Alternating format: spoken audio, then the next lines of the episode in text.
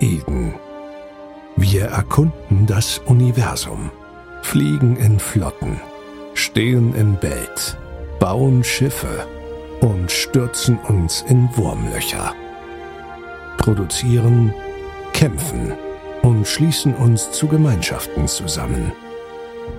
All das ist Eve. Und wir sind der passende Podcast dazu. Hallo zusammen, willkommen zur 90. Folge, die sich voll und ganz um die Arbeit in Eve handelt oder anders gesagt um Industrie. Da ich dahingegen so eine Nullnummer bin und keine Ahnung habe, wie das Ganze funktioniert, habe ich mir noch Leute eingeladen, die ein bisschen mehr Ahnung haben. Und wer wird sich da besser eignen als die lieben Bienchen? Darum begrüße ich den lieben Brian. Hallo. Den Hammer. Hallo und unser allwissendes Lexikon, den guten Fork. Ich bin kein Bienchen. Nee, du bist. Oh, Entschuldigung. Das, was, ah, das haben wir, glaube ich, schon mehrmals erwähnt. Entschuldigung. Fork ist kein Bienchen. Das ist, ja, sollte für ihn klar sein. Kaninchen. Kaninchen. Mümmler. Ja. Komm auf die dunkle Seite, wir haben Cookies. Die haben alle Anspruch. äh, dann kommen wir zur wichtigsten Frage überhaupt. Was habt ihr zu trinken dabei? Bei mir steht heute ein Glas Wasser auf dem Tisch. Äh, ein bisschen gesprudeltes Wasser und äh, eine kleine Flasche Whisky. Oh, eine ganze Flasche? Oder eine sehr kleine? Eine angebrochene Flasche. Hui, okay. Cool. Und Aber die ist beim Schreibtisch, also. Ich möchte nur eine leere Fassbrause auf dem Tisch, ich muss nachher nochmal runterlaufen. Fassbrause, was ist Fassbrause? Du kennst Fassbrause nicht? Nein. Also Himbeer, Himbeerlimonade und Heidelbeerlimonade habe ich hier stehen. Hm, okay, muss ich das mal probieren, wenn ich in Deutschland bin? Ja. Das ist lecker, ja. Ist das auch in Berlin? Das kriegt man bestimmt in Berlin. Kriegt man überall. Super, dann muss ich Außer das vielleicht in Hintertupfingen. Ja, da bin ich in Hintertupfingen meistens unterwegs gewesen. Jedenfalls, wie angekündigt, unser Thema ist die Industrie oder das ganze Bauen und was dazugehört. Wir hatten schon mal mit dem guten, oh Gott, wie hieß er? Ich weiß den Namen gerade nicht, die Mining-Folge. Die werde ich sicher noch wieder verknüpfen. Und wir hatten da aufgehört mit dem Thema Refining. Ähm, wer von euch kennt das Thema oder eher weniger? Refining ist das äh, Umwandeln von Erz und anderen Sachen in Mineralien. Sowohl von äh, normalen äh, Erzen als auch von äh, Monderzen. Man kann auch äh, Schiffe, Module und sonstige Sachen schreddern, wenn auch nicht ganz so effektiv. Da kommen. Ja, das ist aber Reprocessing. Auch Mineralien drauf. Hm. Reprocessing kenne ich, das habe ich immer gerne genutzt. also wenn es zumindest lohnend war für eine Weile. Ja, dementsprechend. Ja. Beachten, da ist ein Unterschied zwischen Refining und Reprocessing, weil aus Refining äh, kommen Bonusse durch Skills, aus Reprocessing zwar auch, aber da kommen keine Bonusse von der Zitadelle drauf. Hm, wenn ich mich noch richtig erinnere. Genau. Es gibt da ja auch einen Unterschied zwischen Highsec, Lowsec, Nullsec und WH. Die produzieren oder refinern ja alle nicht gleich, wenn ich das richtig im Kopf habe, oder?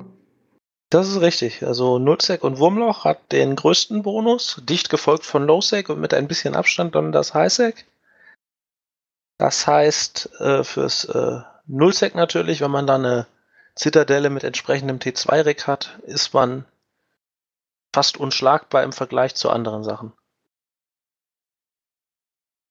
Äh, so viel ich weiß, gibt es Refining auch Implantate, oder? Was, was kann man da noch? Oder wie kann man das verbessern? Wir haben also die Skills, wir haben den Standort, wir haben die Rigs der, äh, der Zita Zitas oder halt der jeweiligen, wie will man sagen, Strucke. Weil mittlerweile gibt es ja die Refinings, äh, diese Monddinger, oh Gott, wie heißen sie, Athanos und so. Die können das genau, halt, die haben noch einen Bonus noch, drauf, oder? Äh, genau, die haben einen Bonus, mit dem Rig sogar noch mehr. Dann gibt es noch die äh, Implantate in vier verschiedenen äh, Stufen, 1%, 2%, 4%. Und damit kann man auch nochmal dann ein kleines bisschen den Ertrag steigern.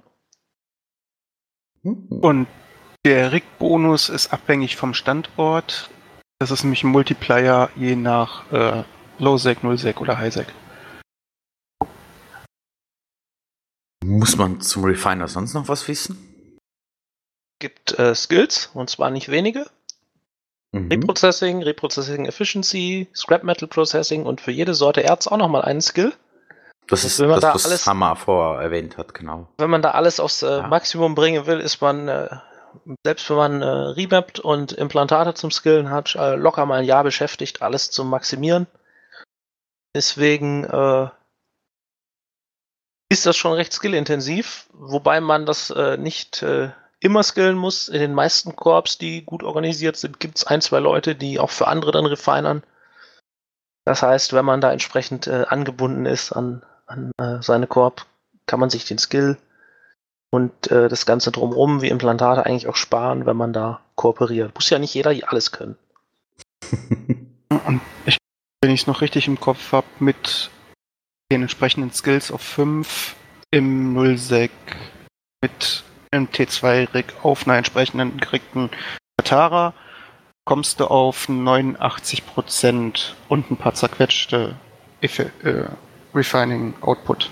Das, das heißt, du schaffst nie alles aus dem Ohr raus, was angegeben ist, mhm. ne, sondern es bleibt immer so ein kleiner Prozentsatz, der irgendwohin verschwindet. CCP weiß, wohin wir nicht. Es soll äh, Luft nach oben lassen, war mal damals äh, die Aussage. Damals war es noch nicht äh, 89 Prozent, sondern weniger. Aber damit man auch die Möglichkeit hat, nochmal noch bessere Sachen einzubauen, noch besseres Refining anzubieten, hat man da CCP-seitig Luft gelassen. Okay. Das, dann könnten wir das Reprocessing eigentlich auch gerade annehmen. Wisst ihr da, was da der maximale Ertrag ist? Oder wie sich das, das setzt sich ja aus zusammen wahrscheinlich. Aber ohne Bonus, also wie Hammer das jetzt vorgesagt hat, oder? Also im Gegensatz zu äh, den äh, 89,33% die du bei Erz maximal kriegst, ist das beim äh, Reprocessing von Modulen, Schiffen etc. deutlich weniger. Da gibt's äh, Reprocessing, Reprocessing Efficiency und Scrap Metal Processing die Skills. Dann haben äh, aber die Zitadellen, die Refineries, die Rigs etc. die Implantate keinen Bonus. Das heißt, da ist relativ schnell äh, Schluss mit äh, Ertragssteigerungen. Okay. Und der Standortbonus, der gilt aber oder nicht beim Reprocessing? Da der Standortbonus äh, auf die RIGs wirkt und die RIGs äh, Reprocessing von Modulen nicht beeinflussen, egal ob du im Highsec oder im Nullsec bist, immer gleich. Okay. Gut zu wissen. Und auch da hast du mit äh, maximalen Skills etwas über 60 Prozent, wenn ich äh, das richtig in Erinnerung habe. Ich kann dir die genaue Zahl gleich nochmal sagen. Mhm. Ähm, knapp 70, glaube ich sogar. 69 irgendwas müssten das sein. Also weit, weit weniger als beim Refining, ne? Genau. Das richtig sehe. Deutlich weniger. Ich glaube, es kommt irgendwo bei 60% oder sowas raus. 69,575 Prozent. Ich sehe schon, Brian macht wieder Werbung für seinen ähm, Market. Der wird damit reingehen. Ja, da steht das tatsächlich nicht drin. Da gibt es aber auch eine Angabe bei allen Sachen, die man reprozessen kann. Die geht aber von 50 Prozent aus, sprich, wenn du gar keine Skills hast. Ach, das ist meine. Das finde ich super. Ja, dann haben wir das Reprocessing, das Refining eigentlich schon mal abgehakt. Das war nämlich der Teil, den wir beim Mining noch offen gelassen haben, weil, Gott, ich weiß nicht mehr, wer das war. Es tut mir so leid. Ich finde den Namen sicher noch raus. Äh, gesagt hat, er verkauft das immer gerade gepresst und fertig und dann ist das erledigt. Er refinert das nie. Ähm, der Gepresstverkauf hat natürlich den Vorteil, du musst, wenn du es von A nach B bewegst, nicht so viel Aufwand treiben. Und Was vor allen Dingen kannst du es dann vor Ort refinern und äh, sparst dir die Wege. Mhm. Richtig, das ist für den Producer an sich sehr wichtig. Dann wären wir ja schon fast beim Thema. wir haben ja eigentlich so in der Industrie so, ich sag mal, drei Hauptpunkte. Einmal so die Blueprints, da die Herstellung und so als separaten kleinen Punkt würde ich dazu ja noch die Reaktion nehmen. Jetzt, mit welchem wollt ihr beginnen und welchen kennt ihr besser? Fork? Äh, äh, äh. Mir ist es egal, aber ich schreibe, wenn ich was weiß. ich würde vom Logischen her mit den Blueprints anfangen, können wir uns da von da aus weiter hangeln. Was ich eigentlich ganz vergessen habe, was wir jetzt sicher noch machen, weil ich irgendwie euch die ganze Zeit höre. Ich meine, ich kenne Fork, ich kenne Hammer, ich kenne Brian. Ist das für mich ganz normal. Bevor wir weiterrachen, jetzt haben wir den Abschnitt Mining noch abgeübt, wollen wir euch noch schnell vorstellen. Können wir auch mal machen, ja. Entschuldigung. Die Leute, die zum ersten Mal den Podcast hören. Ach, ich, heute die Hitze schlägt mir auf den Kopf. Ähm, ja, also, Brian, wer bist du? Ja, Ingame heiße ich Brino, bin äh, CEO einer Nullsec Corp und äh, spiele Eve jetzt schon seit 2010, also über neun Jahre. Und habe halt schon relativ vieles gemacht, ein paar Sachen noch nicht. Ja. So wandelndes Lexikon äh, trifft da wahrscheinlich auch ein bisschen zu. Da haben wir schon eins. Das müsst ihr euch selber streiten. Es gibt nur ein Original. Deswegen auch der Zusatz ein, ein bisschen. Hammer. Äh, ja, Hammer halt Tür der Name, ne? Spieler Eve seit 2012, also ein bisschen kürzer. Hab mich den größten Teil meines Eve-Lebens eigentlich im Nullsec aufgehalten, bis auf eine kurzen Anfangsperiode im Highsec. Ja, und auch da viele Sachen ausprobiert. Man kann ja noch erwähnen, ihr seid beide in der gleichen Korb und in der Nemesis Logistik bei dem Bienchen oder lieber gesagt beim Gunsform Federation. Ähm, den lieben Fork, wie gesagt, nochmal, der ist nicht bei dem Bienchen. Sonst haut er mich noch. Äh, ist bei Razer, den kennen wir ja. Oder sollen wir dich auch nochmal vorstellen, Fork? Was hältst du davon? Können wir mal wieder machen, oder? also mein Main heißt Fokul Asyle. Ich bin, ähm, ja, was man so als Sky Marshal oder Military Advisor oder was auch immer, hier Allianz heißt es ja anders, bezeichnet für Razer. Hab das Ganze auch schon für die damals nicht mehr existierende Koalition DCU gemacht und geister jetzt quasi dann in der Fire Coalition mit rum, beziehungsweise auch ein bisschen mit Legacy, weil die ja quasi mit uns zusammen fliegen. Ähm, das heißt, ich bin so, so ein bisschen kind, Kindermädchen für alles. Ich bin eine Mischung aus äh, Seelentröster, Chef FC, ähm, selber FC, Doktrinentüftler und alles, was da so zusammenkommt. Also ich mache so ein bisschen alles, was Hauptsache irgendwas geht kaputt. Das ist so mein, mein Bereich. Vor allem die Doktrin. ja, auch. Ja. Ist also produktiv für die Produzenten. Quasi. Zerstörung ist immer produktiv für die Produzenten. So oder so. Also, dann haben wir das noch nachgeholt, weil mir ist das gerade so aufgefallen. Ich sollte das eigene Mind ein bisschen besser lesen. Vielleicht kann man es auch so sagen, wenn ich kurz unterbrechen darf. Selbstverständlich. Ähm, ich bin fürs Geld ausgeben zuständig und andere sind fürs Geld einnehmen zuständig. das wäre der liebe Mondo. Ja, und Gus, genau. Also, wir haben gesagt, wir wollen mit den Blueprints anfangen. Was gibt es denn so ein, oder fangen wir mal grundsätzlich an, was ist eine Blueprint überhaupt? Ein Bauplan. Ein Bauplan. Um das aufs, aufs einfach zusammenzufassen. Oder auf gut Deutsch halt eine Blaupause. Genau. Damit kann man Dinge bauen. Im Industriefenster. Genau. Das ist das Fenster, was der Hehl erst einmal in seinem Leben aufgemacht hat, glaube ich. Ja. Ich habe noch eine Tastenkombination gefunden, wo ich dann auch die habe ich schnell wieder rausgelöscht, was ich nicht brauche. Standardmäßig Alt S, ne? Ja, braucht keiner. Zum Speichern. Doch, gut, sehe ich etwas anders. etwas anders. Das ist eine von denen, die ich ziemlich häufig drücke. Ähm, ja, da kannst du deine äh, Blueprints äh, in den produktiven Einsatz bringen. Wenn du sie hast. Erstmal, wo kommen Blueprints her? Ähm, werden verkauft. Das ist eines der wenigen Güter, die tatsächlich von NPCs verkauft werden, in unendlicher Stückzahl, zumindest die meisten Originale. Gibt natürlich auch ein paar Ausnahmen, die man nicht als Original kriegt.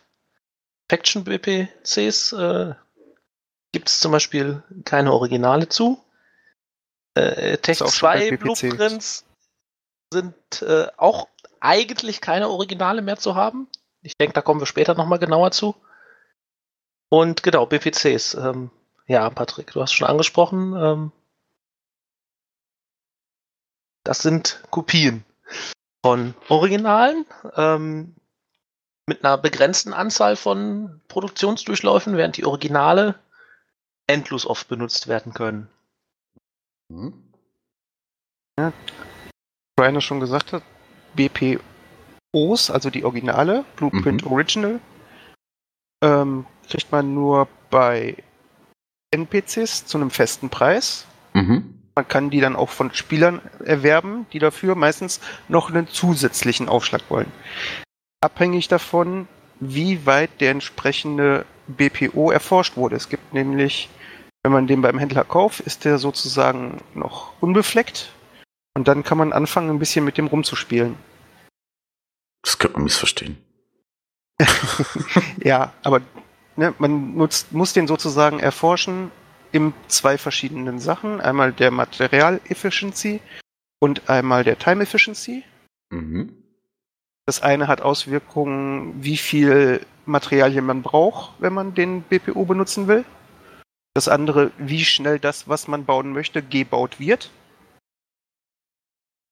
Und Brian, du kannst es besser. 10, 20 ist das Maximum, ne? Genau. 10, 20 ist das Maximum, was man machen kann. Wobei auch die 20 bei der Zeiteffizienz eigentlich nur 10 Stufen sind, aber immer in 2% Schritten erforscht werden. Also eigentlich könnte man sagen, das ist fast 10, 10. Bei beiden 10 Forschungsstufen bis zu 10% Materialersparnis und 20% Zeitersparnis bringen können. Wie ist das denn mit dem Erforschen? Wie läuft das? Du brauchst eine Struktur bei Taro oder Sotio oder was aus der Richtung oder Aspel. Mhm. Geht, glaube ich, auch mit anderen, aber ohne Boni dann. Mhm. Da tust du den äh, Blueprint rein, bezahlst Geld, wartest sehr lange. Also sehr lange kann, kann wirklich sehr lange sein. Zum Beispiel den BPO von einem Titan von 9 auf 10 bringen in einer gut geregten Struktur, ich glaube über 1000 Tage. Wer um Gottes Willen macht meisten, das sowas? Die meisten Sachen gehen schneller. Na, wer sowas macht, sind Perfektionisten, ne? Ja, oder auch Leute, die einfach den besten Preis bieten wollen. Es Oder Leute, die einfach die alten Blues haben, die schon erforscht waren. Genau, es gibt halt einige Leute, die haben das schon früher angefangen zu erforschen. Jeder, der jetzt anfangen will, ist halt ein bisschen im Hintertreffen, weil es gibt keine Möglichkeit, das zu beschleunigen. Jein, ein bisschen vielleicht mit Implantaten, aber das sind dann auch wieder nur 5%. Ja, aber ich meine nicht, du kannst jetzt nicht hingehen und sagen, ich nehme Plex in die Hand oder sonst irgendwas. Du musst sie per Hand erforschen eines der Eve-Probleme, die sich nicht durch Draufhilfe von Geld lösen lassen, ist das. Also, ich glaube nicht, dass du irgendwo einen voll erforschten Titan BPO kaufen könntest. Und selbst wenn, ist er wahrscheinlich, ist die Person anschließend sehr, sehr reich. Und die andere sehr arm. ja. Ja. Also, ich, ich sag mal so, es gibt solche BPOs. Und von den, von den kleineren BPOs geht es natürlich schneller. Da gibt es natürlich deutlich mehr von solchen BPOs dann. Mhm. Wobei natürlich auch bei vielen Sachen sich immer die Frage stellt, wie weit macht das überhaupt Sinn zu erforschen? Zum Beispiel bei Blueprints, die nur sehr wenig Material brauchen. Ein Beispiel sind zum Beispiel kleine Zitadellen. Haben zwar mit 10% dann theoretisch 10% weniger Materialbedarf, aber da aufgerundet wird, bringt es das da auch gar nicht. Das heißt, es macht auch nicht immer Sinn. Aber gerade bei Sachen, die, die viel Material brauchen, Schiffe, bringt es natürlich einiges. Okay. Ein Punkt, wo wir später noch zu kommen, ist Invention. Da macht es dann vielleicht auch keinen Sinn. Invention, jo, kommen wir nachher, genau. Später noch zu. Erstmal, das waren jetzt so das Abhandeln der Originale. Mhm. Dann fängt man an. Man will was bauen und man kann hingehen und sagen, man nimmt einfach seinen BPO und benutzt den. Oder man sagt sich, na, wenn ich den BPO benutze, dann kann ich immer nur eins gleichzeitig bauen. Wenn ich aber hingehe und mir von den BPOs jetzt Kopien mache, hm, ich sag mal, geh hin, mach von dem BPO zehn Kopien, die jeweils zehnmal das, was der BPO kann, bauen können. Und das dauert vielleicht je nach, äh, je nach BPO entsprechend seine Zeit. Habe ich danach auf einmal die Möglichkeit, zehnmal gleichzeitig irgendwas zu bauen. Zehnmal nacheinander. Statt nur einmal mit dem einen BPO. Also statt es seriell kann ich plötzlich parallel arbeiten. Richtig. Du beschleunigst die Sache dadurch nicht, also die WPCs zu kopieren dauert natürlich auch, aber wenn du deine Kopierslots frei hast und Sachen auf Vorrat kopierst, kann sich das später als nützlich erweisen. Du kannst natürlich auch Sachen kopieren und Kopien über Verträge verkaufen, weil, ich sag mal, wenn man was baut, Capital zum Beispiel, und du, du müsstest jeden BPO kaufen als mhm. Original, dann bist du ziemlich schnell sehr arm. Wenn du aber nur ein oder zwei davon bauen willst, ist es meist günstiger, sich über Verträge Kopien zu kaufen. Und da gibt es auch verschiedenste Leute, die das relativ als Geschäftsmodell sehen. Ich, ich lebe da teilweise von. Also das ist schon, ähm, wenn du, wenn du Super Carrier und Titan Blueprints äh, kopierst, dort lässt sich schon ein bisschen was mit verdienen. Bei den meisten anderen kleineren Sachen, Module lohnt es kaum. Wenn Munition, der Blueprint gut genug erforscht ist. Munition lohnt auch nicht so genau und desto weniger du geforscht hast, desto mehr Material braucht man. Das heißt, desto weniger Geld kriegst du auch für den Blueprint, weil die Leute natürlich auch abwägen, was lohnt wie das sich ist. Denn? Was lohnt sich denn? Wenn du 100 Millionen beim Material drauf zahlst, weil du einen schlechten Blueprint hast, dann muss der mindestens 100 Millionen günstiger sein als der bessere Blueprint. Sonst, äh, wie das so schön ist, bleibt man dann drauf sitzen. Dann macht es nach 14, nee, nach, nach vier Wochen kann man ja inzwischen bei Verträgen machen. Kling!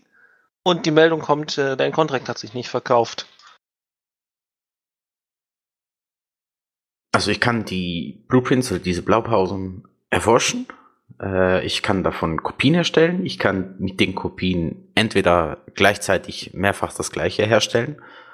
Oder ich könnte äh, die Kopien selbstständig verkaufen. Wo verkauft ihr die denn überhaupt so? In Cheetah? Ich bin im, Ver im Vertrag, in den Verträgen so, besser gesagt, selten unterwegs. Weil das einfach nicht so angenehm ist. Und wenn, dann habe ich da meistens was gesucht, also speziell einfach nur zum Kaufen. Also bei mir gehen recht viele Kopien äh, allein schon innerhalb der Korb weg. Mhm. Und ich glaube, 90 Prozent der Verkäufe finden tatsächlich vor Ort in Delft statt, wo wir im Moment sind. Äh, da muss man das nicht nach Jita ausfliegen, wenn man es in Delft kopiert.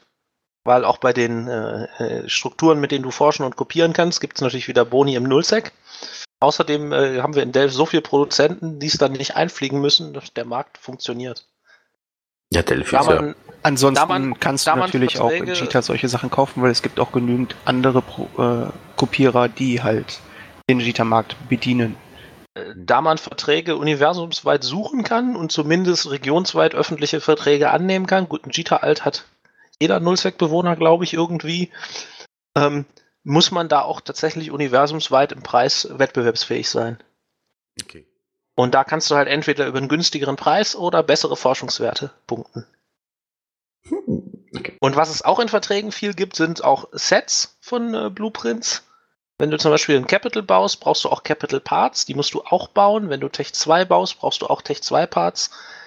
Also da kann man auch dann teilweise Ach, wie Sets so, kaufen. so fertige, wie willst du sagen, so ein Ikea-Schrank, wo du genau, nur das ganze Zeug reinschmeißen, ja, wo du nur das Zeug reinschmeißen musst.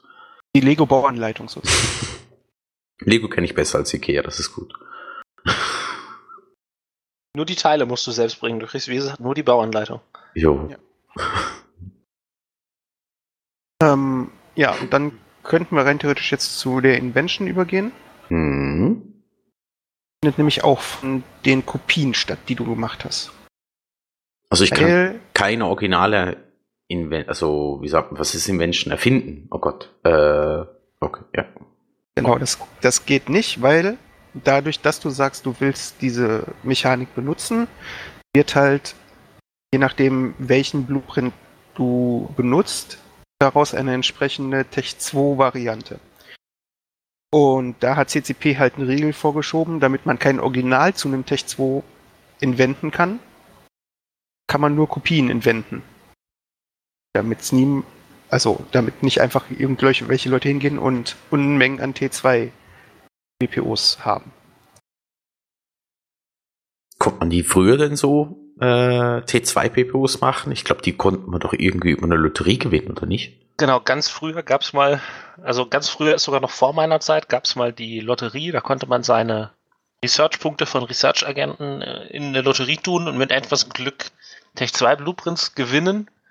Da das System aber, naja, nicht so ganz fair und balanced war und da gab es ja auch mal dann einen, einen Missbrauch durch einen CCP-Entwickler, der da äh, eingegriffen hat zum Vorteil einer Gruppe. Der T20-Skandal. Äh, hat CCP irgendwann gesagt, okay, keine weiteren T2 Blueprint-Originale mehr. Ein paar wenige sind noch im Umlauf. Man kann in den Verträgen gucken, ähm, die werden zu horrenden Preisen bis 250 Milliarden gehandelt. So viel Geld holt man mit Produktion da nie raus, weil auch mit, mit 10, äh, 20 Forschungen die Dinger, naja, nur unwesentlich mehr bringen als äh, erforschte und äh, inventete Kopien. Vor allem da es alles Sachen sind, die halt nur äh, früher schon existiert haben. Also genau, von manchen gibt es die gar nicht mehr von Sachen, die nach der Änderung eingeführt werden, aber zum Beispiel habe ich auch so eine Kuriosität, nämlich einen Mining-Kristall als T2 Blueprint, aber das Ding verkauft sich überhaupt nicht gut. Das ist ein Low-Sec-Erz, das meinert keiner. Wieso? Im Low-Sec-Miner ist doch lustig. Meine, meine erste Dann Erfahrung, wo ich abgeschlossen mir, Dann wurde. kannst du von mir ganz viele Headback Mining Kristalle Tech 2 demnächst beziehen. Ich freue mich schon, dann bin ich die endlich los. Ich mittlerweile wollte ich nicht mehr. Das war meine erste Erfahrung, so nach dem Motto, haha, ich will meinen, oh, im Low-Sec ist viel besser als im High-Sec, dann geht ins Low-Sec. Ich glaube, ich war keine fünf Minuten da gestorben. Aber es ist auch 2012 gewesen, von dem her, schon eine Weile her. Ja, heute kannst du wahrscheinlich entspannen Low-Sec meinen, ist ja kein Mensch mehr. ich wollte gerade sagen, ist nicht mehr viel los. Oder mit der Venture. Obwohl, wer weiß, was CCP sich jetzt fürs Low-Sec einfallen lässt. Aber das ist noch ein anderes Thema. ähm, zu den Inventions. Mhm. Du benutzt dann den entsprechenden BPC. Sagen wir jetzt mal einfach einen Apokalypse-BPC. Mhm. Und dann hast du die Möglichkeit zu sagen, ah, die Apokalypse will ich nicht. Ich möchte den erfinden lassen und dann wird das nämlich eine Paladin. Ein Paladin-BPC. Wenn du da die entsprechenden Sachen in das Industriefenster reinwirfst, die du benötigst, wie einen Datenkern und irgendwelche Dekryptoren, um das Ganze ein bisschen leichter zu machen, weil du hast nur eine gewisse Wahrscheinlichkeit, dass es klappt und die ist sehr, sehr gering, ohne irgendwelche Boni. Dann durch ein paar Skills, durch einen Bonus von der Zitadelle und durch die Boni von den erwähnten Dekryptoren kann man diese Erfolgswahrscheinlichkeit erhöhen. Aber das ist immer noch keine hundertprozentige Sache. Bei den äh, Inventions gibt es auch die ME und TE, also Material- und Zeitlevel wieder. Mhm. Was man äh, reintut, ist völlig egal. Das kann ein 00 Blueprint sein, also ME0, TE0. Und äh, rauskommen tut immer ME2, TE4, außer der Decryptor verändert die Ausgangswerte. Bei Schiffen kommt meist ein Ein-Run-BPC raus, bei Modulen äh, sind es 10 Run. Bei, bei manchen Sachen sind es auch nochmal komplett andere Ausgangswerte. Das sieht man schön im Industriefenster, was rauskommt, bevor man startet. Und auch gibt es Dekryptoren, die die Anzahl des Outputs erhöhen, dafür aber zum Beispiel das Zeiteffizienz- oder Materialeffizienzlevel des Outputs nicht äh, mehr so gut wie vorher äh, lassen. Und da gibt es bei den Dekryptoren gibt's, äh, neun verschiedene, nee, acht verschiedene. Und die haben halt unterschiedliche Werte. Es gibt keinen besten. Das hängt natürlich auch immer davon ab, was inventet man. Möchte man viel auf einmal haben, weil man ganz schnell was bauen muss? Oder möchte man möglichst gute, um kostengünstig zu bauen? Ähm, das hängt halt, oder, oder vielleicht spart man beim Material gar nicht so viel, dass der Dekryptor überhaupt lohnt. Also mit der Option Dekryptor weglassen hat man neun verschiedene Optionen. Ach, da kommt einfach randommäßig was raus. Ja, es gibt halt, das macht einen Boni sozusagen. Ne? Du hast einen, einmal einen Bonus auf die äh, Erfolgswahrscheinlichkeit. Mhm. Ne? Der ist bei den einen Dekryptoren höher als bei den anderen. Und äh, gleichzeitig hast du dann aber Mali oder Boni noch drauf auf die TI, auf die, also auf die EE, auf die ME und auf die Runs. Jetzt kannst du sagen, ich nehme einen Dekryptor, der die Erfolgswahrscheinlichkeit ungemein erhöht aber der geht gleichzeitig hin und senkt die TE und die ME und wahrscheinlich auch die Runs. Das, ne? Du weißt vorher immer, was rauskommt, wenn was rauskommt. Das Einzige, was äh, Glücksspiel ist, ist die Chance, kommt was rauskommt, was nicht raus. Mhm. Bei, ich sag mal, bei Modulen hast du, wenn du gute Skills hast, eine gute Struktur hast, so, so 45 bis 50 Prozent Erfolgswahrscheinlichkeit pro Run, den du kopierst, äh, inventest, äh, also die Copy-Runs von dem Eingangsblueprint halt. Mhm. Bei Schiffen ist es weniger. Äh, desto größer das Schiff, desto spezieller das Schiff, desto teurer das, das Schiff. Also Jumpfrachter, Black Ops sind da so die Extreme, da hast du teilweise nur 10, 15 Prozent. Mhm. Hängt aber halt auch vom Decryptor, von der Struktur etc. wieder ab. Und auch eine Erfolgschance von 30 Prozent heißt bei 10 Runs nicht, dass da kommen drei Stück raus. Mit Pech kommt da gar keiner raus. Okay. Mit Pech kommt da, wenn du das zehnmal machst, gar keiner raus. Und beim elften Mal hast du plötzlich äh, 10 äh, von 10 Treffer. Das ist ähm, sehr das random. Sieht, das sieht sehr random aus, aber wenn man das äh, unendlich oft macht, nähert man sich immer mehr halt der Wahrscheinlichkeit an. So funktioniert Statistik halt. Also man kann auch da viel Material reinstecken und ziemlich enttäuscht werden. Man kann aber natürlich auch den Jackpot ziehen. Aber wenn man das häufig macht, viel inventet, dann ja, dann funktioniert es irgendwann. Dann funktioniert die Statistik. Halt alles eine, eine was brauche ich gerade dringend mhm.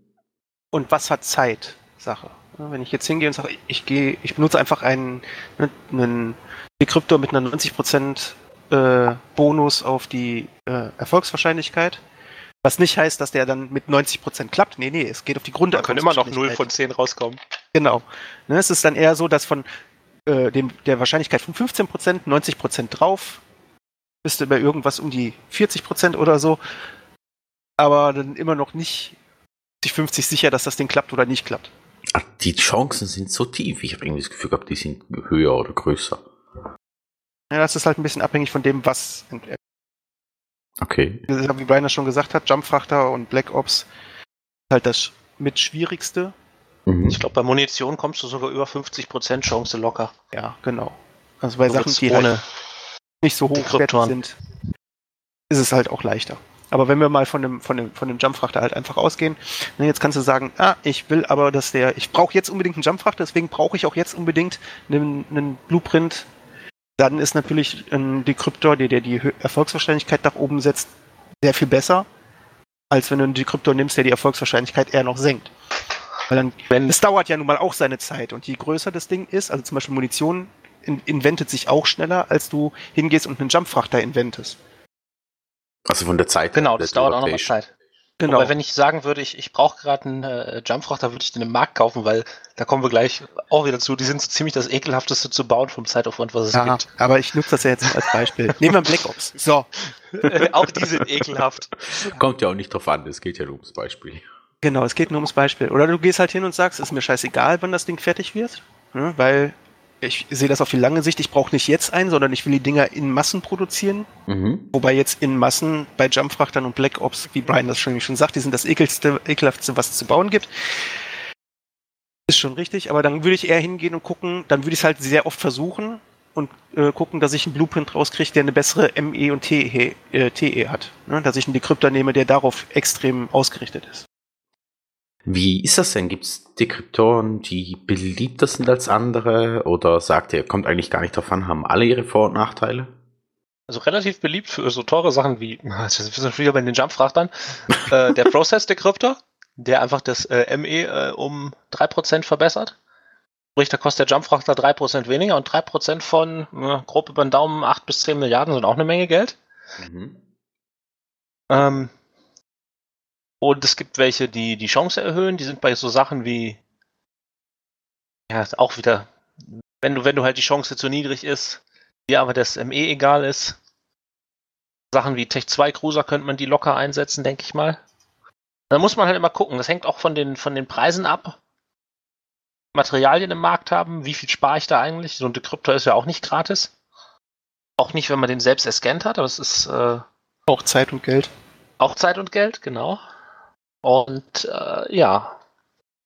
Also es hängt davon ab, was du baust und unter welchen Umständen du das baust und warum du was baust. Baust du für Profit oder baust du, um irgendwie schnell deine, deine Allianz zu versorgen, die keinen guten Markt hat? Oder?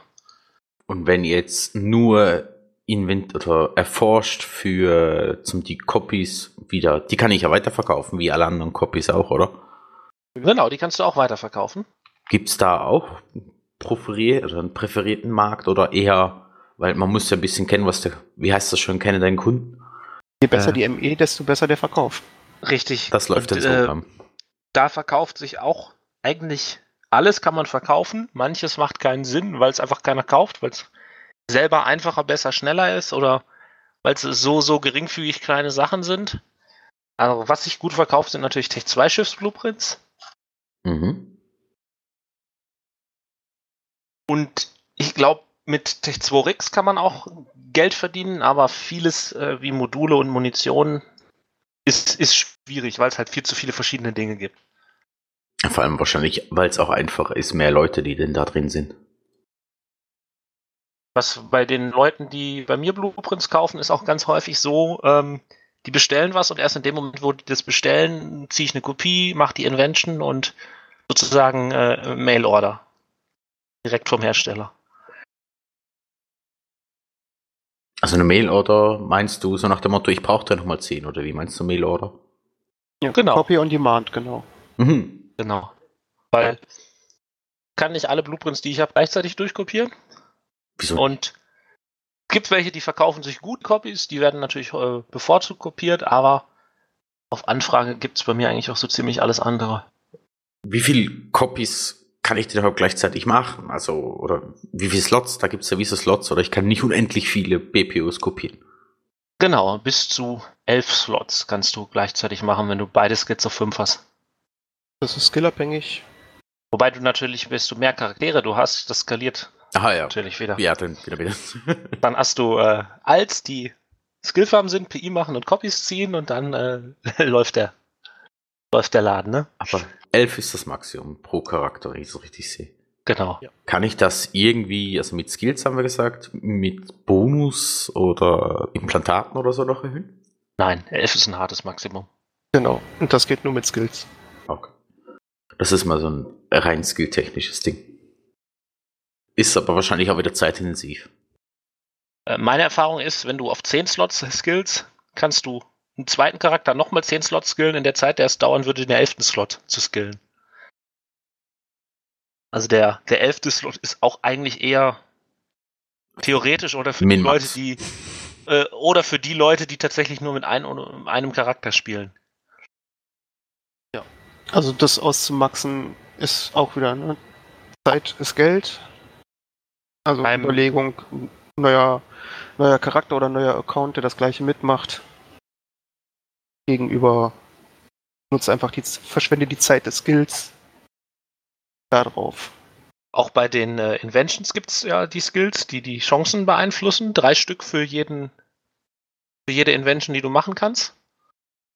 Auch da wieder unterschiedlich, welche das sind. Auch die kann man theoretisch auf fünf skillen, alle. Dann bist du auch wieder ein Jahr beschäftigt oder du machst es auf vier und gibst dich mit, äh, was ist das, 2% Unterschied bei der Chance zufrieden. 2% sind hart. nicht, nicht 2%, also von 50 auf 48% runter, sondern tatsächlich um 2% runter. Also, weiß nicht. Ja, wir haben ja vorher noch gesagt, du musst da mehrmals was durchlassen, bevor du den Unterschied dann großartig merkst. Ja. Von dem her. Ich sehe gerade, wir sind circa bei einer Dreiviertelstunde und wir haben jetzt das Thema Refining und Blueprint durch. Bevor wir, jetzt hätten wir als nächstes, oder ich würde, oder ihr habt ihr noch was zu Blueprint? Entschuldigung. Ich glaube, wir haben die Tech 3 Sachen noch komplett gar nicht gemacht. Genau. Sind die Tech 3 Sachen anders? Ja. Da kommen einfach bei mir drei große Fragezeichen. Wie es laufen denn die? Es gibt äh, aus dem Wurmloch, ich meine, es wäre Loot. Ich habe ja. nie sonderlich im Wurmloch gelebt, deswegen. Warte, äh, muss mal auf einen anderen Account gucken, kurz. Für mich alles, was es, so blau war. Da gibt es so gesagt, gelbe Blueprints, sag ich mal. Ja? Und die wiederum kann man finden, auch in Wänden. Früher hieß das Reverse Engineering, wurde dann aber irgendwann mit der Invention zusammengelegt, weil es eigentlich das gleiche ist. Und da kommen dann Tech 3 BPCs raus. Auch die gibt es nicht als Original. Das ist jetzt grob vereinfacht die Geschichte. Auch speziell sind, wenn wir noch bei Blueprints eben bleiben, die Reaktionen. Mhm. Das sind an sich, auch wenn es von der ganzen, wie funktioniert das Geschichte, vom, vom Produzieren, also vom Reaktionen durchlaufen lassen, ein bisschen anders ist. Sind eigentlich auch Blueprints, die sind so leicht grünlich. Kann man weder erforschen noch kopieren, sondern nur damit äh, Reaktionen laufen lassen. Und das würde ich noch als eigenen Part machen. Genau, das ist auch nochmal auch noch, mal, noch, noch mal ein weiteres Feld. Ich sehe schon, es wird riesig. Also bei T3 hast du es, wie gesagt, du hast diese Teile Wrecked Armor Nanobot zum Beispiel oder Wrecked Power Core, also Sleeper Engineering, Sleeper Defense Relicts. Mhm. Das sind Sachen, die du brauchst für T3 Kreuzer. Wie? Erst wenn du das, du, du findest sozusagen eine Datasite in einem Wurmloch, hackst die, mit Glück bekommst du so ein Ding raus. Die sind auch nicht blau wie die Blueprints, sondern gelblich. Mhm. Und dann knallst du die halt auch einfach in, äh, in das Industriefenster rein, klickst auf Invention. Und äh, genau das gleiche wie wenn du eine, eine äh, Blueprint-Copy inventest, hast du halt dann Boni durch den Decryptor und sowas. Und raus kommt dann der T3-Blueprint für ein entsprechendes T3-Subsystem. Oder wenn du sehr lucky bist und das richtige Ding gefunden, gefunden hast für den, für den reinen T3-Kreuzer. Und dann erst kannst du hingehen und mit den Teilen sozusagen den entsprechenden T3 bauen. Sind das die gleichen Dekryptoren wie bei der Invention? Okay. Und jetzt hatten wir vor die T3 Kreuzer, die kennen wir ja. Ähm, die Loki und so weiter und so fort. Wie ist das mit den C3 Zerstörern oder den äh, Destroyern? Sind die da auch? Werden die auch so generiert oder laufen die wie die normalen BPOs? Nee, die werden halt nur. Also es gibt keinen T3 BPO und du kannst ihn auch nicht ah, äh, T2 inventen. Ja. Du kannst nicht sagen, ich nehme jetzt den, den äh, BPC, den Inventeten von Cerberus und entwickel den weiter zu einem T3. Nee, du musst so ein Ding im Wurmloch finden, mhm. dann Glück haben, dass die Invention klappt und dann hast du den Blueprint für das äh, entsprechende T3-Schiff. Äh. Dann hast du aber noch nicht den Blueprint für die entsprechenden Subsysteme, die man fitten kann. Mhm. und auch noch nicht den Blueprint für die entsprechenden obwohl ich gar nicht weiß, bei den T3s, Brian, da musst du mal sagen, das weiß ich gar nicht. Für die Subsysteme, um die zu bauen, braucht man ja auch noch Blueprints. Die muss man auch entwenden, ne? Ja. Ja. So Invention V noch.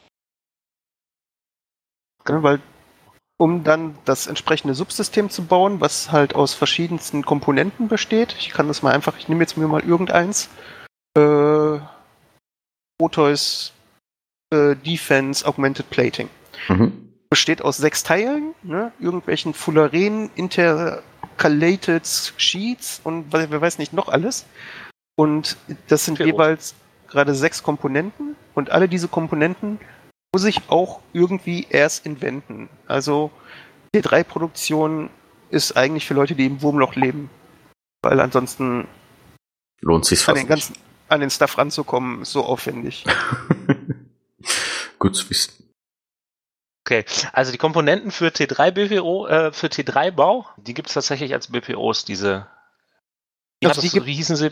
Die gibt es als BPO. Du musst nur den äh, Cruiser, Destroyer und die Subsysteme musst du aus okay, Inventen. Aber du brauchst dann noch die entsprechenden die äh, Materialien, um das Materialien zu bauen, aus dem Wurmloch, die von Sleepern droppen. Ich glaube, das hat auch irgendwas mit Gasen wieder zu tun, die du brauchst, aber mhm, das sind dem Thema die Gase, äh, die man im Wurmloch sammelt, wie ich das weiß.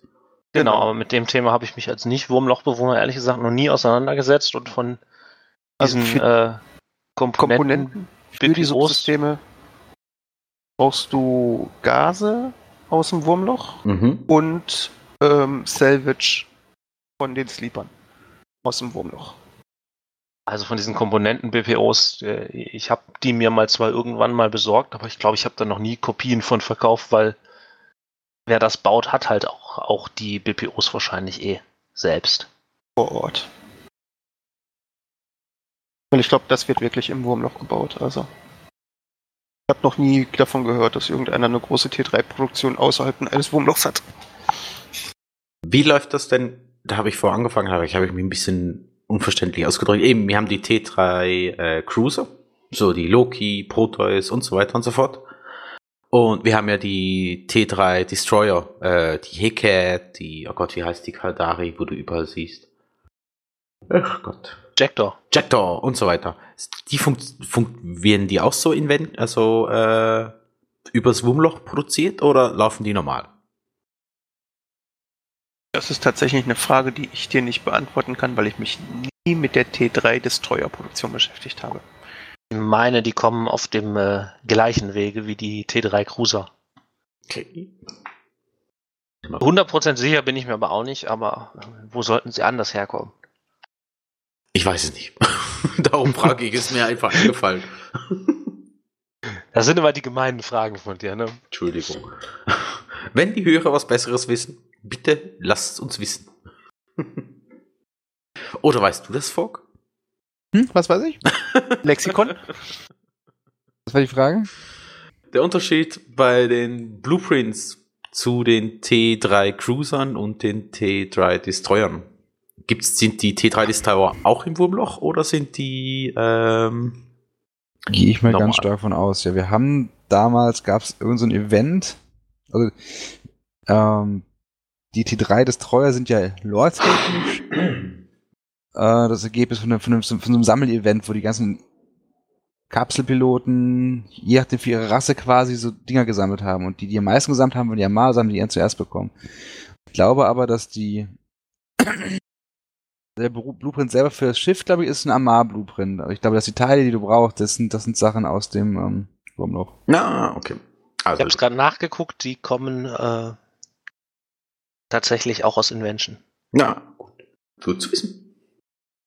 Also, also du musst das Teil auch im Wurmloch finden. Auch im WH finden, okay. Genau, du brauchst ähm, diese, ich sag mal, gelben bis orangenen äh, Blueprints, also diese Sleeper-Relikte und die kippst du zusammen mit Datacores-Dekriptoren und da kommen auch die Höhlen raus. Ah, okay, stimmt. Habe ich falsch geraten. Schade. Man kann es probieren. Ganz eindeutig ist das hier auch nicht, weil hier steht zum Beispiel nur für die Destroyer, äh, für die Cruiser, was man braucht, und die Destroyer werden nur am Rande erwähnt. Die wurden wohl mal in dem Artikel hinzugefügt, aber. Macht's mal ja, so. später, ne? so. Wir haben jetzt eine ziemlich genau eine Dreiviertelstunde ich würde sagen, wir nehmen die Herstellung und die Reaktion und so das ganze Tipps, Tools und so weiter und so fort, vielleicht noch die Materialien und was man alles so braucht zum InDesign, in einen zweiten Teil. Weil der Blueprint-Teil ist jetzt, glaube ich, schon um ein Vielfaches länger als ich jemals gedacht habe. Vielleicht gibt es auch einen dritten Teil für die Industrie. Wir schauen mal, wenn das alles so lange geht. Ähm, ja, dann würde ich doch sagen, wir kommen zu den News.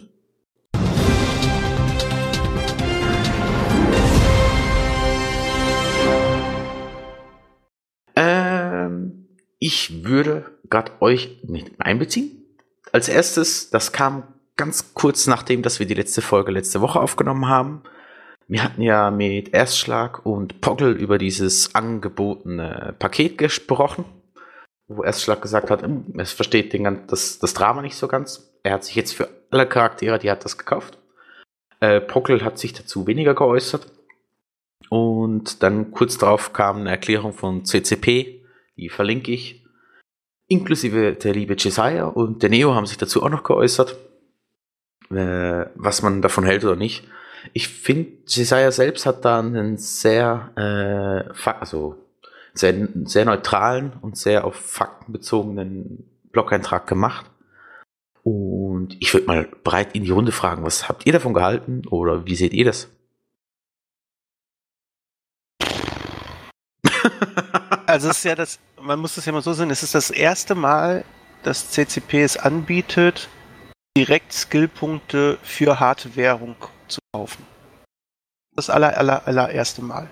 Gab es vorher nicht. Bis jetzt konnte man immer indirekt die irgendwie kaufen, halt mit, mit Plexe und so weiter und so fort. konntest halt Plex kaufen, konntest Extraktoren über Plex kaufen oder kannst auch tatsächlich, was ich bis jetzt immer noch nicht verstanden habe, ich weiß nicht, warum CCP das macht, aber du kannst tatsächlich auch für ganz normales Geld in deinem Account äh, Window Account Management direkt äh, Skill-Extraktoren für Geld kaufen. Was aber Ob du sie jetzt direkt Sinn oder über Plex kaufst? Es ist teurer, als wenn du es in-game mit Plex kaufen würdest, die du vorher im gleichen Shopfenster gekauft hast in deinem Account. Ne, ich kaufe für 19,90 Euro 500 Plex, kaufe in-game die Extraktoren, bin ich günstiger, als wenn ich sie äh, out-game einfach so kaufe. Also das verstehe ich nicht, warum die Option überhaupt bei CCP vorhanden ist, aber das ist was anderes. Steht der Markt dann, ne? Aber nee, das ist tatsächlich der, der Kauf von Extraktoren im Newton so. Store.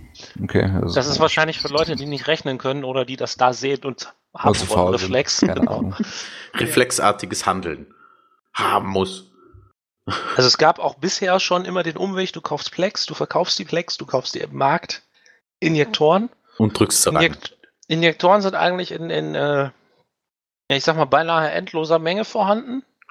Also genügend, um den, den, ich weiß nicht, wie viel von diesen Paketen CCP nur wegen der Skillpunkte verkauft hat, aber ich behaupte mal, äh, es wären mindestens die gleiche Menge an Skillpunkten auch im Markt vorhanden. Sie wären vielleicht ein bisschen teurer gewesen oder so, weil es kein, kein super Sonderangebot ist wie da. Aber ich sehe da nicht viel Unterschied. Und ähm, bedingt dadurch, dass ich eine Woche unterwegs war und gar nicht zu Hause war, ist auch das Drama relativ an mir vorbeigegangen. Also ich habe da nicht so viel mitbekommen von. Ja, also sagen wir mal so, ich finde das persönlich aus der Perspektive, dass einfach Plexe zu kaufen sind, nicht so gut. Ich war auch schon immer kein Freund von Skill-Injektoren, weil ich fand es gerade früher immer sehr gut, dass halt einfach Eve auch unendlich lange dauert, wenn du irgendwas haben wolltest, um das zu skillen. Jetzt drückst du dir das einfach mit Geld rein und kannst es und weißt aber eigentlich gar nicht, was du tust, weil du nämlich keine Ahnung hast von dem, wie es zustande gekommen ist. Aus dem, aus der Sichtwarte her finde ich den Verkauf für echtes Geld von Plex, äh, von Skillpunkten nicht gut. Andererseits muss man sagen, bietet man natürlich neuen Spielern damit die Gelegenheit, eine Gap irgendwie zu schließen. Wobei ich dann aber sagen muss, dann ist es relativ inkonsequent gewesen, zu sagen, ja, wir machen ein einmaliges Ding, man kann eine Million Skillpunkte für echtes Geld kaufen und dann ist es das gewesen. Weil effektiv hast du den Umweg über Plex ja eh immer. Ähm, dann würde ich doch eher das bevorzugen, dass sie einfach hingehen und sagen, ja, wir machen das so, wir bieten an, du kannst einfach ne, für 5 Euro 500 Skillpunkte kaufen, weil es schafft dir nur die Möglichkeit, etwas, ein Ingame-Content zu benutzen. Es bietet dir noch keinen richtigen Vorteil, wie du das Spiel benutzt. Mhm. Ähm, das wäre nämlich dann in dem Fall eigentlich gut für uns Spieler, effektiv gesehen, Zumindest für die Leute, die sich plexen und damit ihren Account äh, bespielen, weil damit eine Sache rausgenommen werden würde, nämlich der Skill-Extraktorenverkauf und Injektorenverkauf. Du. Einfach nur aus dem Grund, um damit Geld zu generieren. Leute würden dann nämlich nicht mehr hingehen müssen, die Teile kaufen, sondern könnten einfach ihr Geld direkt an CCP geben. Werden immer noch äh, Leute, die in-game viel Geld hätten, hätten immer noch die Möglichkeit, diese Extraktoren zu benutzen, aber der Plex-Preis der stark mit Injektoren verknüpft ist, würde meiner Meinung nach dadurch wahrscheinlich ein bisschen sinken, weil der Bedarf nicht mehr so groß wäre, neu, mit neuen Plex Extraktoren zu kaufen, um Injektoren zu machen. Ich finde die ganze Sache, wenn es um äh, neue Spieler geht, insofern ein bisschen kritisch, weil dann gibt es wieder zwei Klassen von neuen Spielern. Die, die langsam skillen müssen und die, die einfach äh, die, die Brieftasche aufmachen und äh, plötzlich äh, einen Vorsprung gegenüber den anderen neuen Spielern haben. Klar, die ja. Finden, die holen natürlich schneller mit den alten Hasen auf, aber gegenüber den, stell dir vor, zwei Leute, die gleichzeitig starten, einer macht das, gibt Echtgeld ohne Ende aus, wirft eine Münze nach der nächsten in den Spielautomaten. Ähm, der fühlt sich natürlich jemand anderem gegenüber, der äh, also der Spieler, der das nicht tut, fühlt sich dem anderen gegenüber natürlich irgendwo schon, schon unfair. Das Problem, was ich sehe, ist bei dieser ganzen Thematik, auch wenn CCP das versucht ähm, zu rechtfertigen. Man kommt natürlich immer mit den alten Hasen, die man aufholen muss. Aber wenn man jetzt mal nur die, die, die in dem Fall jetzt äh, zwei neuen Spieler, einer mit und einer ohne viel Echtgeld-Einsatz, äh, vergleicht, ist es natürlich schon ein Ungleichgewicht, ein ziemliches. Da gebe ich dir recht. Aber es war schon immer und wird auch, glaube ich, immer so sein, die Aussage von CCP, dass ihnen das vollkommen egal ist, wie viel Geld jemand besitzt. Denn als es mal damals darum ging, äh, ES-Botzer zu bannen, und man das Argument brachte, ja, aber wenn ich mit fünf Monitoren spiele und fünf Accounts gleichzeitig benutze, habe ich genau das gleiche, was ES-Boxer kann. Warum darf ich meine fünf Monitore benutzen, aber der andere sein auf seinem einen Monitor nicht sein ES-Boxer? Ne? Da war es auch. Die Softwarelösung war nicht zulässig, wenn du es als Hardwarelösung hast. Das heißt, du hast echt Geld auf dein Problem geworfen, war das TCP egal. Das Thema kann man natürlich unendlich lang bestreiten was ich ja, also mittlerweile ist das ja so geändert, dass du die 1 Million Punkte nur noch einmal aktivieren kannst und wenn ich es richtig verstanden habe, nur noch auf Charaktere, die nicht älter, äh, Accounts, die nicht älter sind als 30 Tage irgendwie so. Äh, Chintan hat dazu dann noch ein Video gemacht, wie man das Ganze auch noch umlooten kann, aber ja. Äh, zu, ich finde es lustig, dass eben die Neulinge sind permanent das Thema, aber wenn wir ehrlich sind, sind es ja vor allem die Veteranen, die eigentlich von diesen 1 Million am meisten profitieren, weil die werden das mit keinem Skill-Injektor mehr reinbekommen, dass sie eine Million Skillpunkte auf einmal reindrücken können. Weil jedes, umso höher der SP-Vorrat ja wird, oder umso höher dein eigener SP-Vorrat ist, umso weniger drückt dir der Skill-Injektor weg. Das Ding ist aber auch, den Veteranen ist das völlig wurscht, weil die haben so viele SP, dass sie eh nicht mehr hin bis hin ja, es ist, es wird, es wird jetzt nun, das ist so für Sachen so, ah, jetzt, ja, komm, ich skill noch eben den, den, äh, zweiten Titan-Skill auf 5 oder so. Jo, aber das, das, ist ne, nicht das so schaffst dringend. Du, das schaffst du nicht mit der Million SP. Ist oder die 2% halt Invention, was auch immer, ne? Ja, nee, aber es ist halt, es sind halt sieben Skill-Injektoren bei einem 80 Millionen Skillpunkte-Char, die du sparst. Ne, jetzt kannst du das Ganze natürlich in Echtgeld umrechnen, aber ich glaube, 5 Euro sind einfach unschlagbar für eine Million Skillpunkte. Jo, aber also wie gesagt, also ich, die meisten Spieler, die Eve spielen, deren Accounts sind, ich weiß nicht, wie viele Jahre alt. Also, keine Ahnung, Fork ist jetzt 10 Jahre alt, das sind fast 180 Millionen SP. Habe ich jetzt eine Million mehr drauf oder eine Million weniger? Who cares? Ich glaube, am Ende geht die Diskussion grundsätzlich auch in die zwei Lager Mikrotransactions für und wieder und das, das, das kann Grabenkriege geben.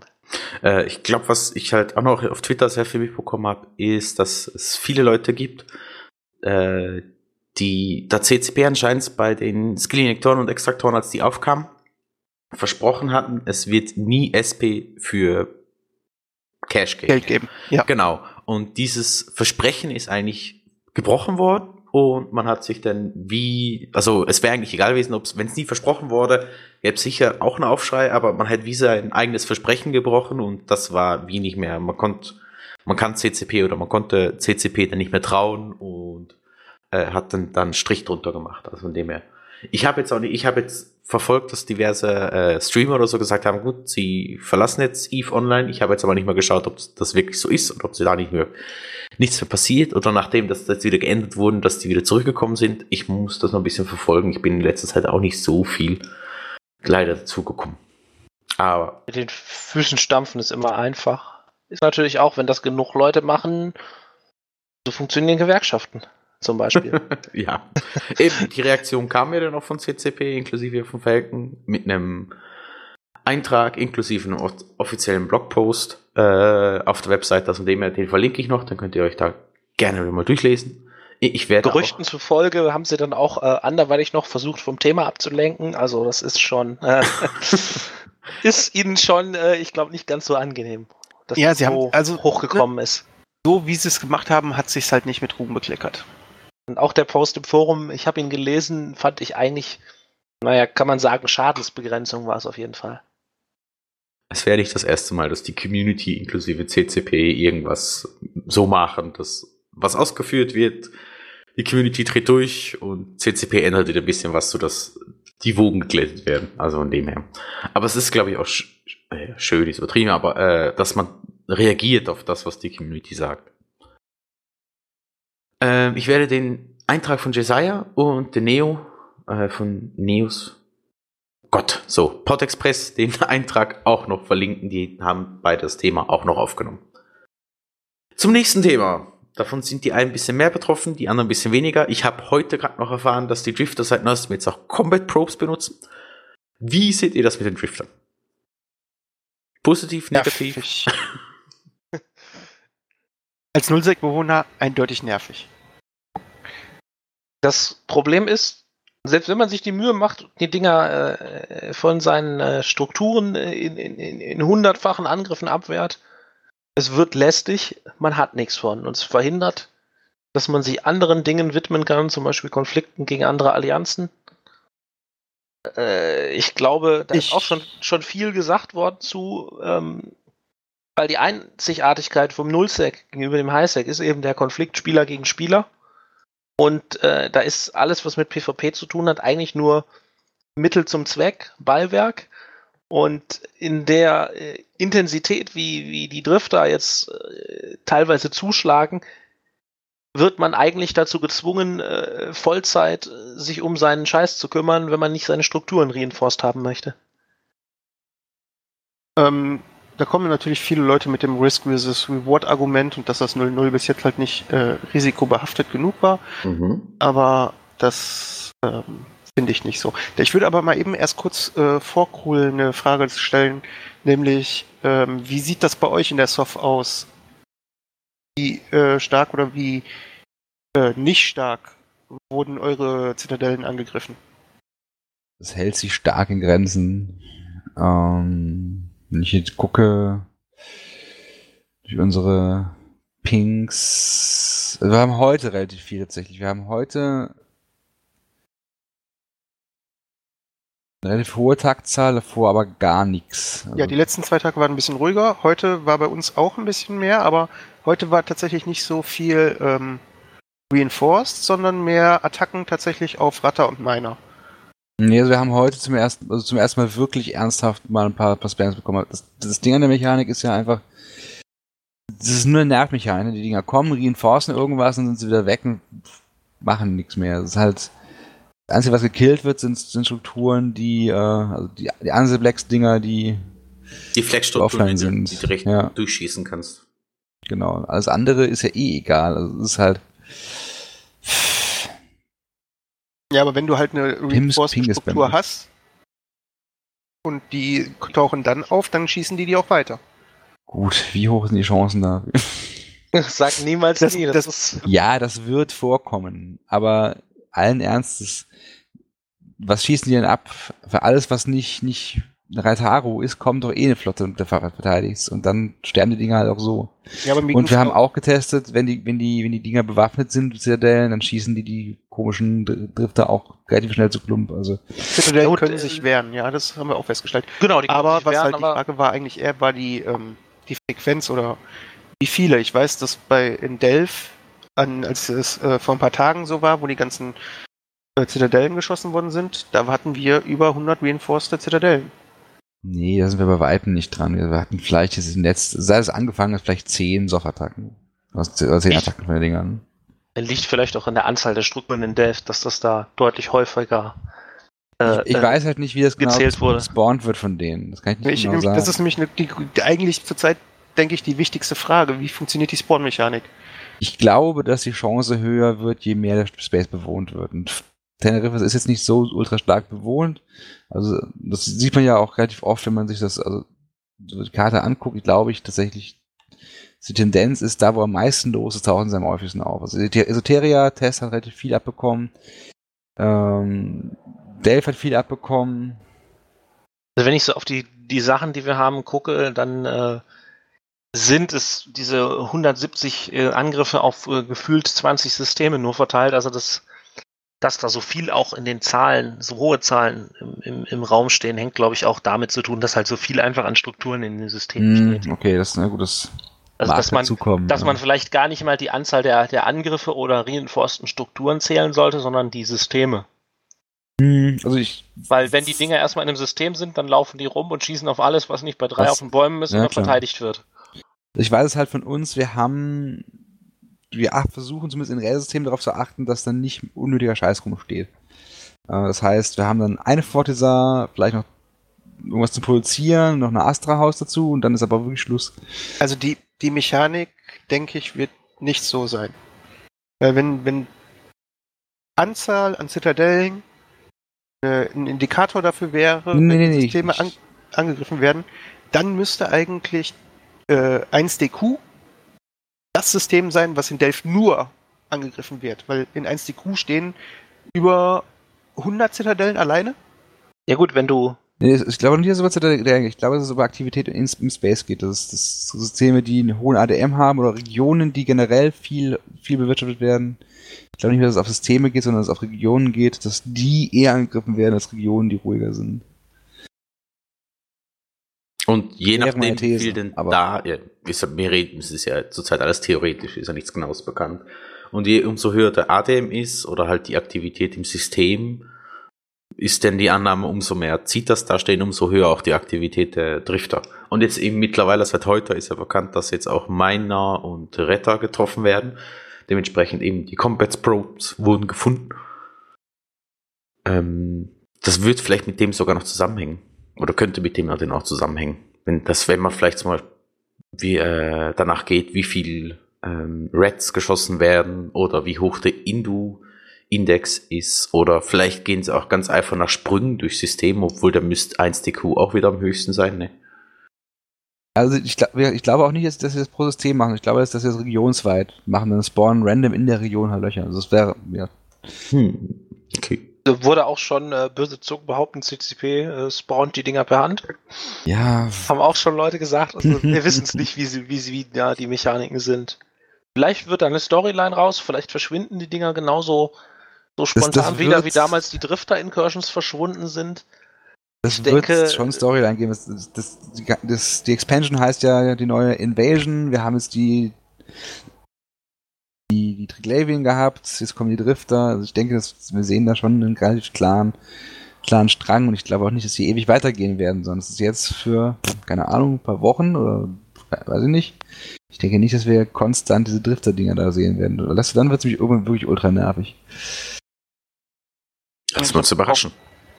Gerade mal nachgeguckt, also es sind in Delph auch ein paar Systeme getroffen worden, die einen relativ geringen Index haben und auch eine geringe Anzahl an NPC-Kills. Also die was auch immer es ist, es scheint sich irgendwie rauszusuchen. Die Frage ist nur. Ja, es ist wie? anscheinend sehr random. Meiner Meinung nach. Wann sind die Dinge anfangen zu entrosen? Dann wird's äh, glaube ich, echt problematisch. Ich glaube, dann äh, laufen einige Leute amok, weil Entosis äh, Fleets machen ja schon so keinen Spaß. Am besten Low, Low IDM-Listen, damit es richtig viel Timer gibt. das ist hier schon. Die Nusek-Bewohner sind begeistert, ne? Nein. Also ich finde das, das, das, unterhaltsam, solange das kein, kein dauerhafter Zustand ist. Wenn das jetzt, keine Ahnung, drei Wochen geht, finde ich das durchaus ganz, ganz spaßig mal auch mit CCP mal ein bisschen mit den, mit den, mit den KI ein bisschen rumspielen kann. Das ist alles ganz nett. Ähm, wie gesagt, darf halt nur nicht kein Dauerzustand werden, dann wird es irgendwann ätzend. Eine ziemlich ärgerliche Sache an den Dingern ist halt auch, dass die bei Strukturen das Damage Cap ignorieren. Ich schätze mal, das ist ein Bug und nicht gewollt. Oder also die Drifter haben. Ich weiß es nicht, ich habe da jetzt noch nichts Neues gehört. Oder die Drifter haben Technik, die durch diese äh, Sachen, diesen, diesen Damage Cap durchkommt. Könnte man natürlich auch aus einem Bug äh, Lore, Lore machen. ja. ja. Dazu also, kann man eigentlich nur sagen.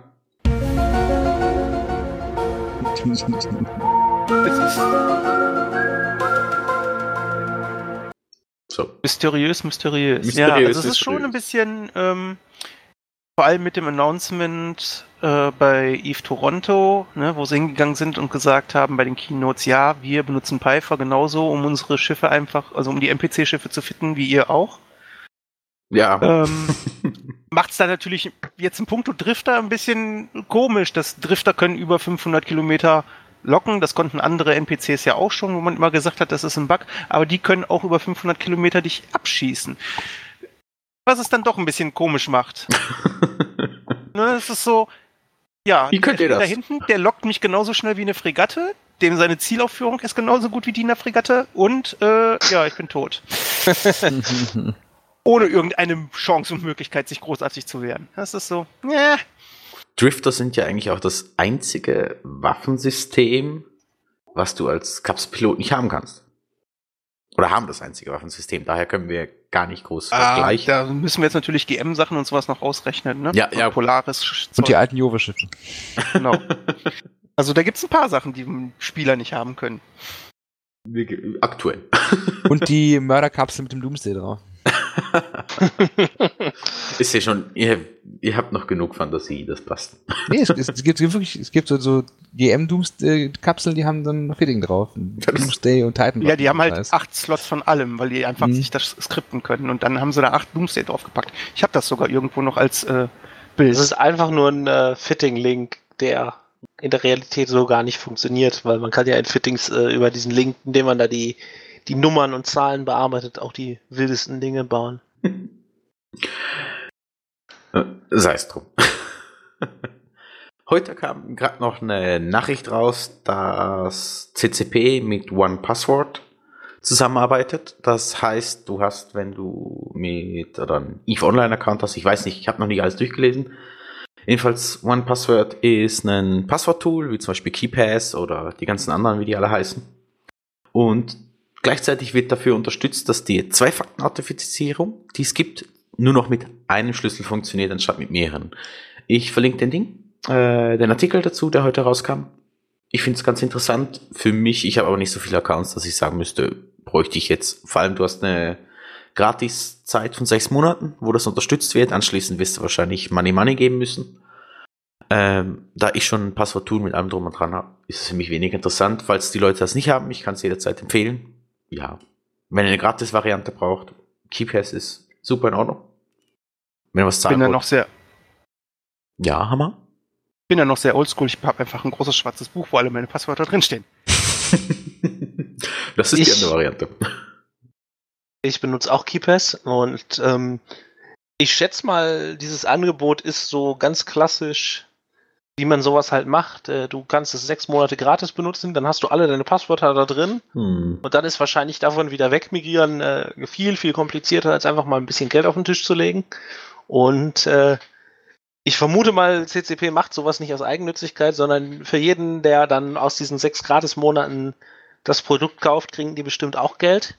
Also Bestimmt. Kann man natürlich da, dazu, dazu denken, was man möchte. Entweder, ach, die sind wieder geldgierig oder, ach, guck mal, das ist ein neuer Weg, die zu unterstützen. So ein Passworttool wollte ich eh haben. Also ich finde ich meine, man muss es ja nicht zutun. Äh, ich weiß einfach die Funktion, dass die Leute sich gewünscht haben, mit einem Zwei-Faktor-Authentifizierungscode alle Accounts zu managen, ist schon ja, gut, das gewünscht. Ist ja noch mal, das ist ja nochmal unabhängig von diesem äh, ah, das ist unabhängig? Angebot das von OnePassword. Ja. Ah, so. Nein, das kannst du separat haben. Super. Das ist im Grunde auch relativ, relativ äh, angenehm, weil du dann eben nicht mehr äh, Dutzende Accounts und Dutzende Two-Factor-Codes hast, sondern nur noch einen Two-Factor-Code für alle.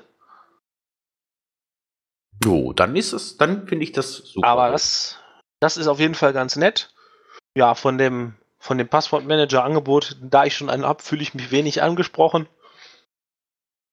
So what? Next. Next. Oder Herr Fork, hast du noch was zu sagen? Nö. Nö, gut. Und der letzte Punkt, den ich noch habe, der uns ja auch per Discord noch mitgeteilt wurde, dass wir das doch gerne aufnehmen sollen, äh, dann machen wir das doch auch. Es wurde angekündigt, dass Highsec wird überfallen vom Nullsec. Liebe Leute, was wisst ihr? Ich bin nämlich derzeit nicht so aktiv. Ich habe keine Ahnung, was nicht offline irgendwo in Reddit oder Twitter steht. Bin ich verloren. Das musst du doch wissen. Ja, aber wenn ich nicht viel spiele. Rum, rum, ich bin doch zurzeit nicht auf viel am Spielen. Ich bin froh, wenn ich ist, mit, ist pissig, dass, dass deine Strukturen angegriffen worden sind. Jetzt machen die Gurus Burn Jita. So. Äh, er ist pissig, dass wir den Krieg beenden mussten. Und jetzt lässt ich das dann heißen. Er hätte auch ein bisschen entspannter sein können, ein bisschen warten können, mal gucken, was passiert und feststellen, dass nichts passiert. Das wäre einfach eine Variante gewesen. Ja, ist nicht der Einzige, der pissig ist, weil die Drifter schon irgendwie alle so ein bisschen nerven und das Ergebnis ist, von den Nullblöcken haben sich ein paar Leute zusammengetan, getroffen und gesagt, hey, lass mal unsere Differenzen beiseite tun. Wie können wir uns jetzt, äh, wie können wir jetzt reagieren und CCP dazu zwingen, äh, mal auf uns zu hören? So könnte man es auch sagen. Und man ist auf die Idee gekommen, hey, lass mal alle zusammen aufhören, äh, Rohmaterial, Mondmaterial, Mineralien, Salvage und was es so PI an Rohmaterial gibt, zu exportieren ins Highsec, sondern wir verarbeiten das jetzt alle mal im Nullsec. Wir exportieren nur noch Endprodukte und äh, vor allen Dingen die Sachen, die es nur regional gibt, wie die ähm, R8 und R32 Mondmaterialien, die handeln wir mal nicht über JITA, sondern direkt. So dass es im Highsec alles teurer wird. Und geplante Stufe 2 ist dann im Highsec die irgendwann einmal die äh, Strukturen, wo produziert wird, Produktionshubs mal anzugehen und, und mal so ein bisschen die, die Leute aufmischen und nochmal zu zeigen, äh, hallo, uns gibt's noch. Und äh, natürlich verdienen die, die Nullsec-Produzenten da bestimmt auch ordentlich dran. Und auch die Leute, die ihre, ihre Mineralien jetzt nicht mehr exportieren, sondern vor Ort verkaufen, das macht im Grunde stärkt das die Nullsec-Märkte, weil einfach mehr verfügbar ist, weil es günstiger verfügbar ist und im Highsec werden bei vielen Sachen, denke ich mal, die Preise mit der Zeit hochgehen. Ich glaube nicht, dass es ein komplettes Embargo sich durchsetzen lässt, aber es wird schon bemerkbar sein. Auf jeden Fall Auswirkungen haben. es waren auch immer viele Leute, die Angst davor hatten, dass es einen, einen Blue Donut gibt und das auch CCP war davon nie begeistert. Aber eigentlich haben sie gerade den größten Schritt eingeleitet, dass sowas jemals zustande kommen könnte. Weil auf einmal alle im Null einen gemeinsamen Feind haben. Und zwar in dem entsprechend Drifter und dann weiter gesehen CCP. Ich glaube, das ist falsch. Meinst du? Warum? Ja. Das, äh Wenn sich, ich gehe mal davon aus, das, was wir jetzt erleben, ist ein Anfang und es ist kein World-Event im Sinne von, es geht irgendwann vorbei, also sondern es geht weiter. Ja, vielleicht. Das ist aber. Das ist. Wo ist denn da das vielleicht? Wenn das so ist, dann gibt das tierisch Probleme. Wenn das nicht so ist, dann gibt das, wird sich das wahrscheinlich irgendwann lösen. Aber wenn CCP also ich sehe auch keine, keine gemeinsame Nullfront, die sich da irgendwie aufgebaut hätte. Also es gibt die Guse giftig und die, das Imperium ist jetzt gerade in, in Jita und äh, macht Banjita kurzfristig, aber es gibt auch kein Embargo im weiten Teil des Nulls. Es ist, würde ich sagen, eine sehr imperiobezogene Geschichte. Ah, also mir wäre nicht bekannt, dass Legacy ein Embargo macht, mir ist für Fire nicht bekannt, dass wir ein Embargo machen, mir ist für Winter College nicht bekannt, dass wir ein Embargo machen, für Panther haben sowieso nicht, die exportieren auch gerade nichts, weil die, weil die alles kaputt ist. Ähm, aber so kann man so kann man es auch machen. Ne? Ist auch vielleicht eine Form von Embargo, aber anderes anderer Grund. Also wie gesagt, ich, ich, ich sehe in weiten Teilen die Aufregung auch nicht. Ich sehe auch in weiten Teilen, dass es eher positiv aufgenommen worden ist. Wie gesagt, ich glaube auch das nicht, dass es ein dauerhafter Zustand ist. Wenn es ein dauerhafter Zustand wäre, wird irgendwann schon das Genöle anfangen. Aber ich finde diese etwas panische Zurück, ja, keine Ahnung, etwas panische Armgewirbel von den Goons gerade ein bisschen albern, aber gut. Ich würde nicht sagen, es ist panisch, aber die Idee, sowas mal zu machen, die eigenen Märkte mal zu stärken und nicht zu exportieren, die gibt es ja schon länger. Ja, die Goons haben doch eh schon seit zwei, Monaten, äh, zwei, zwei Jahren nichts mehr exportiert, also ich weiß nicht, was das erzählen Ja, bisher war es auf, bisher war es auf, äh, das ist ein Ratschlag, exportieren nichts und jetzt geht es in Richtung äh, das Ganze weitertreiben. Ach so, also exportiert wurde schon, schon immer, ja, es ist, ich glaube, immer noch auf der Ebene Ratschlag, aber schon mit einer etwas äh, äh, energischen. Ja, energischer, genau. Also so ärztlicher Ratschlag, ne? Mehr so, ich rate dir dringend, das nicht zu tun, mein Freund. Solltest nochmal gut darüber nachdenken, was du genau. Aber auch da gilt eigentlich das Gleiche wie bei den Driftern. Mal schauen, wie sich das entwickelt. Ja, also ich, ich sehe das relativ entspannt momentan. Ich bin neugierig, wie sich die Geschichte weiterzieht und wie sich das Ganze, ähm, ja, wie das überhaupt weitergeht, so. Dass das Ganze entwickelt ob da noch mehr draus sich äh, eine Front bildet oder zum Beispiel das HISEC sich verbündet und entgegenschlägt oder und so weiter und so fort oder andere Mächte. Ich meine, ähm, Legacy ist ja derzeit industriell auch stark am Aufholen. Ob die jetzt da noch einen Gewinn profitieren, was auch immer. Äh, man kann gespannt sein. Dann, wir sind jetzt bei einer guten Stunde. Ich würde sagen, eine perfekte Zeit. Mangsa sollte fertig sein mit dem Fahrradfahren. Äh, würde ich aufhören und wir nehmen das nächste Mal die anderen Themen, die wir jetzt noch nicht hatten, noch durch. Termin haben wir ja schon. Meine lieben Herren und Damen. Oder Herren nur. Oder sagen was für Damen? Ja, ich kann mir ja vorstellen, dass einer von euch eine Dame ist. Meine Frau will es wissen. Gut, also dann stelle ich mir den Hamar vor, weil den Fork, obwohl den Fork habe ich ja noch nie gesehen. Ich stelle mir ja für die vor, die ich noch nicht persönlich kenne. Mit sehr männlichen Stimmen.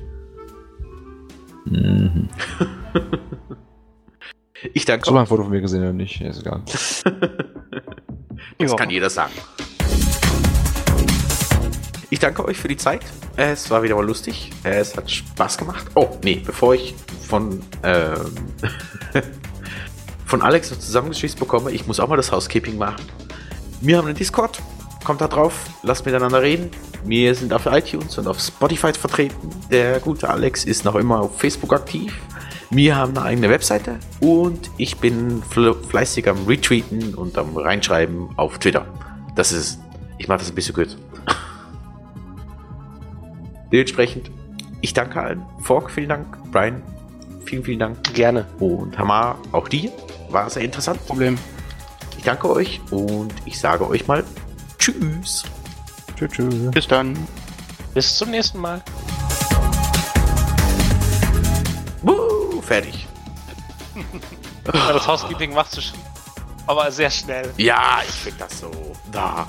Alex macht das so, so, so, so meditativ. So tak. Und wir haben noch hier und noch ja, da. Und er hat sich zu allem, er hat sich zu allem auch schöne Texte überlegt. Das ist eigentlich ganz cool. Ich finde einfach so, na. Die Zeit müssen wir sparen, damit wir mehr über Industrie reden können. Schalt mal die Aufnahme ab. ja, äh, ich habe, äh, hörst vielleicht den Podcast nicht, wir machen das immer so. Jetzt